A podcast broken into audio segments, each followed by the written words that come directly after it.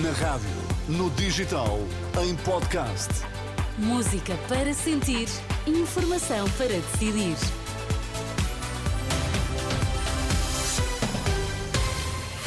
Pedro Queiro, que notícias é que destacas esta hora?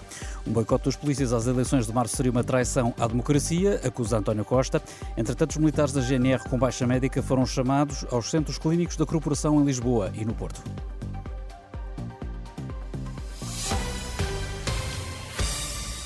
Primeiro-Ministro espera que as forças de segurança não façam boicote às eleições legislativas. Diz numa carta aberta enviada à plataforma de sindicatos da polícia que um boicote das forças de segurança às eleições legislativas seria uma grave traição à nossa democracia. Sobre a reivindicação de um subsídio de missão, como o que recebeu a Polícia Judiciária, António Costa diz que o governo de gestão não tem legitimidade para tomar uma medida com impacto orçamental permanente e duradouro.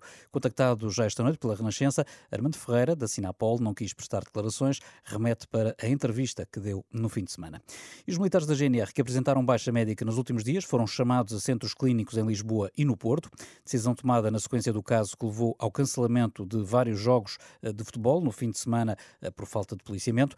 A Renascença, o presidente da Associação dos Profissionais da Guarda, César Nogueira, lamenta esta decisão da GNR e diz que está em curso uma autêntica caça às bruxas. Só daqui a duas semanas é que o representante da República nos Açores deverá receber os partidos com representação no Parlamento Regional. De acordo com um comunicado do gabinete de Pedro Catarino, as audições só vão acontecer depois de publicados os resultados oficiais das eleições regionais deste domingo. Considerando os prazos legais, as audições devem acontecer nos próximos dias 19 e 20, com vista à indigitação do presidente do governo regional. As eleições de ontem deram uma vitória sem maioria absoluta à AD, conquistou 26 eh, deputados. Hum, o PS ficou em segundo, com 23 deputados, e o Chega conseguiu 5. O líder do Chega já garantiu hoje que nunca estará ao lado do PS, quer nos Açores, quer na Assembleia da República, o líder do Chega desafiou o PSD a optar entre uma maioria de direita ou o apoio aos socialistas. Ao fim da noite e hoje, apercebi-me que uma grande parte do PS quer se juntar-se ao PSD para viabilizar este governo. Eh, e por isso, eu, eu, tal como disse, o Chega está exatamente onde esteve sempre. O Chega quer construir uma alternativa ao PS com uma condição: que o PS não esteja nessa alternativa. Se o PS está nessa alternativa, o Chega estará fora dessa alternativa. O PSD faz uma escolha. A escolha é governar com o Partido Socialista. Será assim na República também? Se o PSD porventura ficar à frente, mas sem maioria, vai ter apoio do PS ou vai querer um governo com o Chega? Se o Chega ficar à frente do PSD, o PSD vai viabilizar um governo do Chega ou vai viabilizar um governo do PS? Se o PS ficar à frente, mas houver uma maioria de direita, o PSD vai querer juntar-se ao PS para impedirem que o Chega esteja no governo ou vai querer uma maioria de direita? André Ventura numa arruada esta tarde em Lisboa. Lá por fora, no Rio de Janeiro, foi decretado o estado de emergência por causa de um surto de dengue.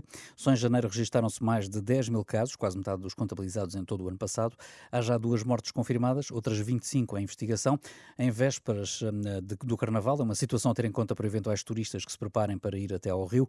Ouvido pela Renascença, o virologista Jaime Nina alerta para as precauções a tomar, desde logo colocar repelente, mas também tomar a vacina contra a doença antes de partir para o Brasil. É proteger-se os mosquitos. Pronto, levar a andar sempre com um repelentezinho de uh, insetos e, quando tiver o ar livre, passar o repelente na, nas pernas, na cara, na, nos, nos, braços, todas as partes do corpo que estejam com pele à amostra, que possam ser alvo dos mosquitos. E antes de embarcar, claro poderá fazer sentido ir a uma consulta do viajante, avaliar a possibilidade de se vacinar? Uh, sim, já há uma vacina que pode ser dada a viajantes, é, está disponível em Portugal, desde há um ano, coisa assim, e, e é uma hipótese, sim, sem dúvida que é. O virologista Jaime Nino, ouvido pelo jornalista Alexandre Abrantes Neves. Ainda lá por fora, mais de 1.100 migrantes foram recolhidos este fim de semana nas Canárias. Viajavam em 17 embarcações que foram interceptadas pelo Serviço de Resgate Marítimo Espanhol. Os migrantes eram maioritariamente homens de origem subsaariana. Os incêndios florestais que afetam o Chile já provocaram 122 mortos, este é o mais recente balanço das autoridades. De acordo com as autoridades governamentais, há 165 incêndios ativos, 40 deles ainda por controlar, e foram destruídas casas que deixaram mais de 40 mil pessoas desalojadas na região turística de Valparaíso. O governo chileno decretou dois dias de luto nacional.